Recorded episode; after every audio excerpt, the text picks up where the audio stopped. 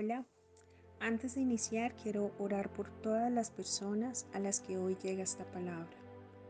Padre Celestial, tú eres el creador de todas las cosas. Tú sabes cuándo nos levantamos y cuándo nos acostamos. Nada, absolutamente nada se escapa de tu mirada. Tú conoces la necesidad de quien hoy está escuchando este mensaje. Sabes qué es lo que inquieta su corazón y también conoces cuál ha sido su oración. Te pido Señor que en tu infinito amor y misericordia tú puedas traer la respuesta a su necesidad espiritual. Tu palabra nos enseña que busquemos primeramente el reino de los cielos y que todo lo demás nos será añadido. Así que hoy oro porque cada oyente pueda ser fortalecido a través de tu palabra y tu Espíritu Santo. Que su presencia ahora mismo ministre y toque la vida de todos nosotros. Y que tu paz, esa misma que sobrepasa todo entendimiento, penetre en nuestros corazones. Señor, trae hoy convicción de pecado en nuestras vidas. Te pido Espíritu Santo de Dios que nunca nos apartemos de tus caminos porque sabemos que lejos de ti nada podemos hacer.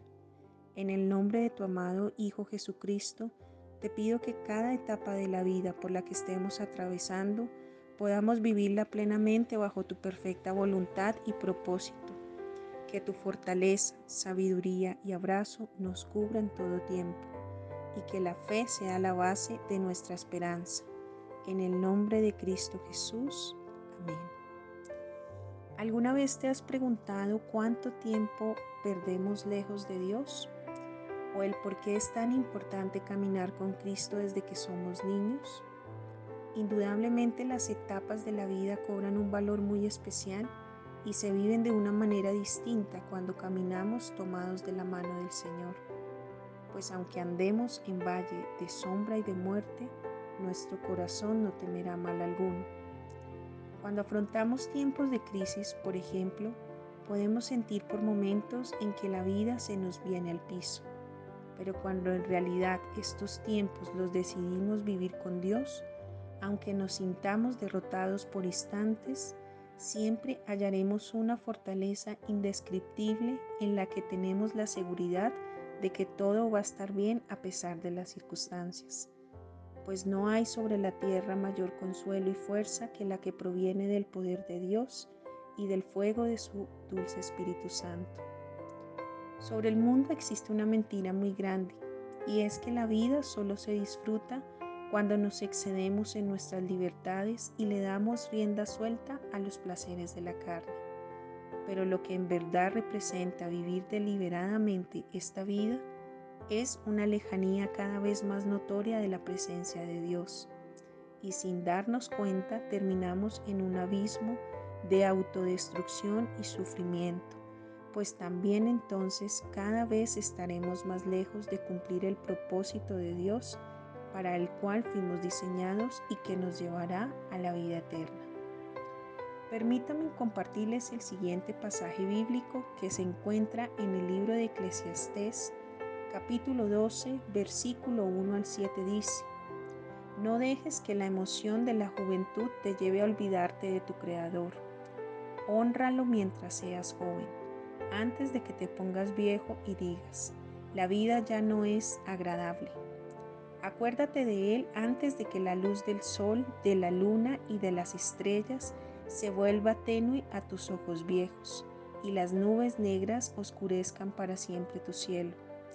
Acuérdate de Él antes de que tus piernas de tu casa empiecen a temblar y tus hombros guerreros fuertes se encorven. Acuérdate de Él antes de que tus dientes, pocos sirvientes que te quedan, dejen de moler y tus pupilas que miran por las ventanas ya no vean con claridad. Acuérdate de Él antes de que la puerta de las oportunidades de la vida se cierre y disminuya el sonido de la actividad diaria.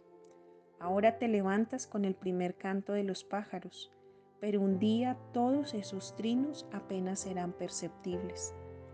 Acuérdate de él antes de que tengas miedo de caerte y te preocupes de los peligros de la calle, antes de que el cabello se te ponga blanco como un almendro en flor y arrastres los pies sin energía como un saltamontes moribundo, y la alcaparra ya no estimule el deseo sexual.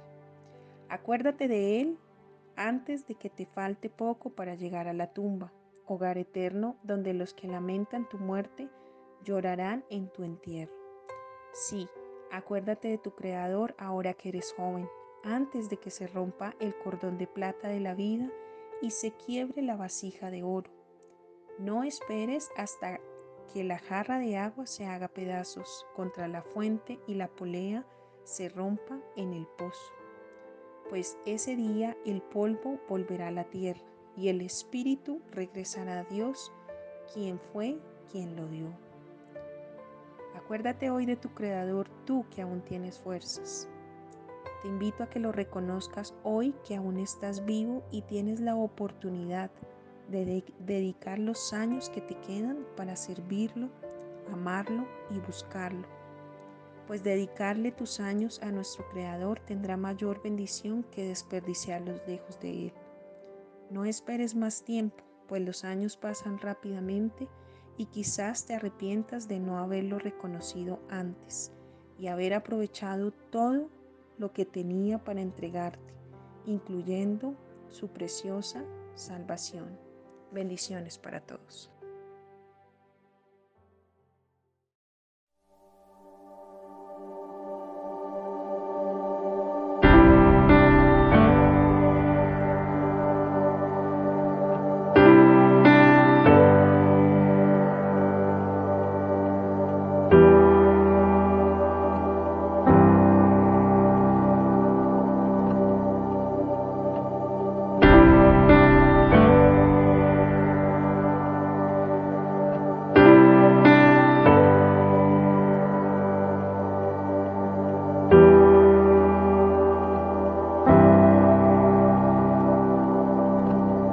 Tu gracia quiero en mí. ¿Qué más puedo pedir? Jesús, vengo a ti. Jesús, vengo a ti. En mi debilidad, en ti puedo vengo a ti. Jesús, vengo a ti.